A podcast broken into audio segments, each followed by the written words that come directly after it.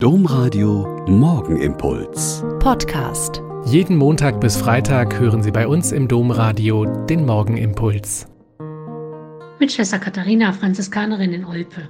Es ist gut, dass wir hier heute Morgen zusammen beten und den Tag mit Gott anfangen. Jetzt hatten wir eineinhalb Tage Sturm. Eugen hat sich ausgetobt. Erst war es nur ein etwas stärkerer Wind und dann wurde es immer stürmischer.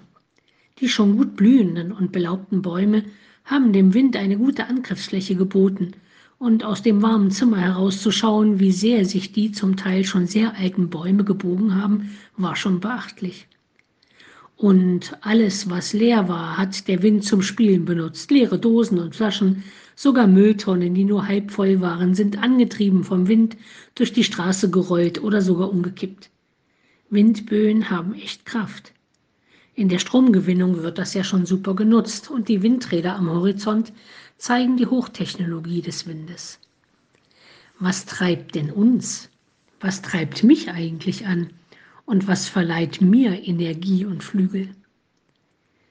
Im Brief an die Gemeinde in Rom heute heißt es, wenn Christus in euch ist, dann ist zwar der Leib tot aufgrund der Sünde, der Geist aber ist Leben aufgrund der Gerechtigkeit.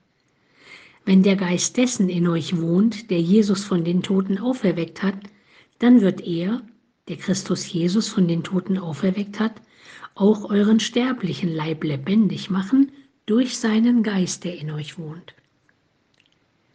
Das ist also nicht nur die Zusage für die Gemeinde damals, sondern auch für uns heute. Der Geist Jesu Christi, der uns versprochen und gesandt ist, macht lebendig und verheißt Leben über den Tod hinaus. Wir sind seit Ostern in der Zeit auf Pfingsten hin und feiern dort nochmal ganz explizit, dass uns der Heilige Geist verheißen ist. Manchmal bin ich ehrlich gesagt gar nicht so erpicht auf ihn, weil lebendig machen ja auch heißen kann, rausgeweht werden aus meiner derzeitigen Lage, meinem gemütlich eingerichtet sein, meinen Sicherheiten und Gewissheiten. Was weiß ich denn, was der Heilige Geist im Moment will? Mit mir, mit unserem Christsein, mit unserer sündigen Kirche und der kaputten Welt.